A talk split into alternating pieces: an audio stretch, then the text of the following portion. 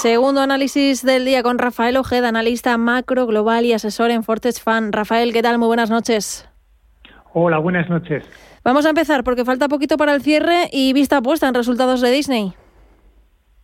Bueno, pues la verdad es que eh, lo que veíamos venir, ¿no? Es decir, eh, pues mucha incertidumbre, mucha volatilidad y sobre todo muchas sorpresas en el mercado. Lo que tenemos que darnos cuenta es que una vez más los resultados empresariales están, están sorprendiendo eh, sorprendentemente al alza. Es decir, la, la, la realidad es que están batiendo las expectativas y el beneficio por acción que estaba fijado en el entorno de los 27 centavos eh, por acción de promedio se han extendido en un 8%, es decir, las compañías norteamericanas tienen una enorme resiliencia y a pesar de la crisis que se avecina y todo lo que hablamos ¿no? de incremento de costes salariales y de una eh, una crisis eh, permanente con incremento de, del monto de la deuda al subir los tipos de interés, bueno, pues las compañías han sido suficientemente resilientes como para generar beneficios incluso en un contexto que no, que no es el mejor. Estamos llegando al final de la temporada de resultados eh, y quería preguntarte qué podemos esperar con los vistos ahora para los próximos trimestres. Pues yo creo que esa es la pregunta del, millón, como tantas otras que, que, los mercados están haciendo. Es decir, ¿tendremos rally navideño o no tendremos rally navideño?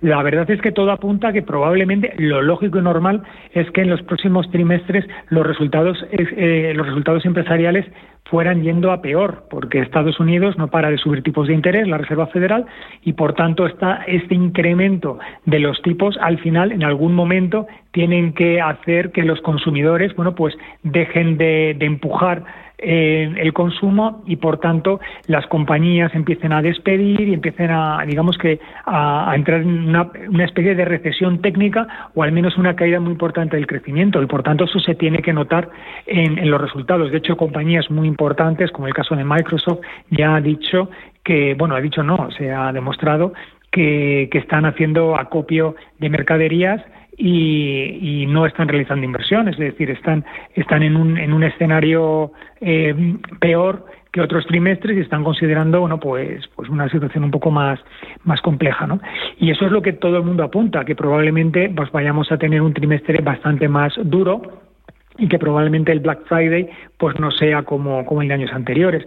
Pero mm, yo ya, eh, visto lo visto, no termino de, creerlo, porque sorprendentemente, a pesar de, los pesares, eh, siguen subiendo los sueldos y salarios, y ven una presión muy importante, está el país en pleno empleo y, hay una enorme lucha por el talento, por tanto, pues no para de, estar la cosa en ese sentido. Es decir, ahora mismo los empleados y todo el mundo empieza a gastar y sigue gastando porque ve que sus sueldos y salarios no bajan de, no, no caen, no les están despidiendo y cada vez cobran más. Por tanto, no hay una, una presión bajista, pero tarde o temprano creo que con las subidas de tipos esto cambiará. Goldman Sachs ha bajado las previsiones de ingresos para las empresas y no sé si esto será determinante junto a los movimientos de la Fed para la entrada en recesión de Estados Unidos. Desde Goldman Sachs apuntan que ven una probabilidad todavía del 35% de que la economía estadounidense entre en recesión en los próximos 12 meses, que puede ser que sí o, o puede ser que no, con todo lo que estamos viendo. Goldman Sachs siempre ha sido, a ver, eh, Goldman Sachs es un poco el timón, porque hay multitud de secretarios de economía, lo que sí, nuestros ministros de economía salen de Goldman Sachs, es decir, ellos mm. saben más que nadie cómo, cómo funciona el, mercado desde dentro y tienen muchísima información, mucha más de lo que nosotros podamos creer. Pero bueno, que de solamente un 35%, a ver, pues oye, es un porcentaje significativo, pero no deja de ser menos del 50%. Por tanto, eh, que Goldman Sachs dé únicamente un 35% implica que probablemente el tema de la recesión no esté tan, tan claro.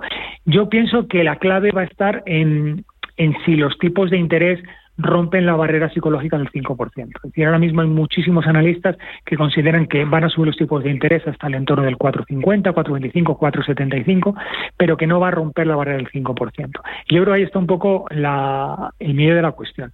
Si se rompe la barrera del 5% y llegamos a niveles de 5,25, 5,50, probablemente sí entremos en una situación más compleja. ¿Por qué? Porque eh, el tipo de el tipo fijo de las hipotecas, que ahora mismo está en el torno del 7%, se podría ir a un 8%, y ya la situación empieza a ser compleja, porque ya el sector, el sector de inmobiliario podría entrar en una situación de barrena, podría ser un, y y arrastraría otros sectores en cadena y la cosa sería más complicada.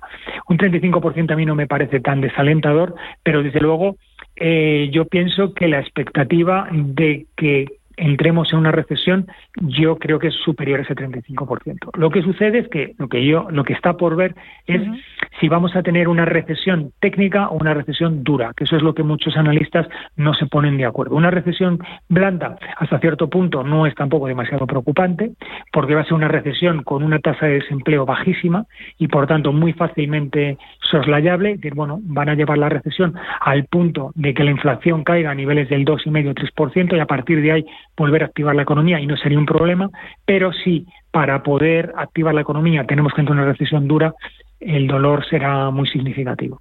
Pero bueno, esa es la gran pregunta como tú también me las, has planteado. Sí.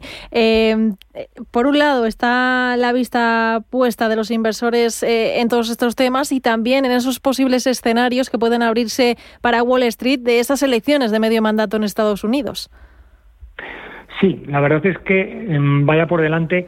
Eh, es bueno, en principio parece bastante probable que, que el Partido Demócrata pierda el Congreso, con lo ya ha hecho incluso algún chascarrillo Joe Biden de que no sabe muy bien por qué, pero que harán un impeachment.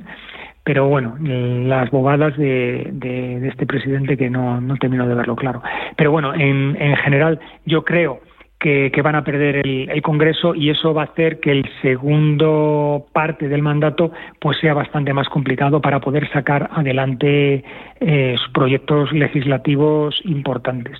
Por tanto, va a tener va a tener dos años complicados y eso puede por un lado tengo una visión mixta porque por un lado eh, puede ser eh, perjudicial porque obviamente habrá mucha legislación que el Partido Demócrata no pueda salir sacar adelante y va a haber mucha tensión política y por tanto también probablemente habrá una enorme polarización entre unos y otros y probablemente se insultarán bastante y habrá mucha mucha contienda, sobre todo al final del mandato, cuando probablemente Donald Trump salga a la palestra. Pero por otro lado, para el mercado probablemente sea positivo, porque Joe Biden es muy mm, pro contra del mercado, y probablemente intente implementar determinadas subidas salariales, pero en subidas de impuestos, una serie de políticas que vayan contra Wall Street y probablemente ahora no tenga capacidad de poder hacerlo y eso sea bueno para el mercado. Por tanto, habrá que ver mes a mes, paso a paso, un poco como la Reserva Federal, ¿no? Con, con, las subidas de tipos y habrá que ir viendo paso a paso lo que va sucediendo. Lo que sí está claro es que Joe Biden, bajo mi punto de vista, ha sido una enorme decepción como presidente. Yo pienso que no tiene ni el carácter ni el talante para, para dirigir un país como, como Estados Unidos y, yo creo que es una oportunidad perdida. Ha tenido dos años para poder, para poder aplicar políticas eh, de izquierdas que podían haber mejorado probablemente el país y ahora mismo pues se va a ver abocado a no poder implementarlas y vamos a ver cómo, cómo saca adelante sus proyectos. Y el jueves IPC en Estados Unidos, las miradas estarán en esa tasa subyacente y también estará muy pendiente de ella la FED.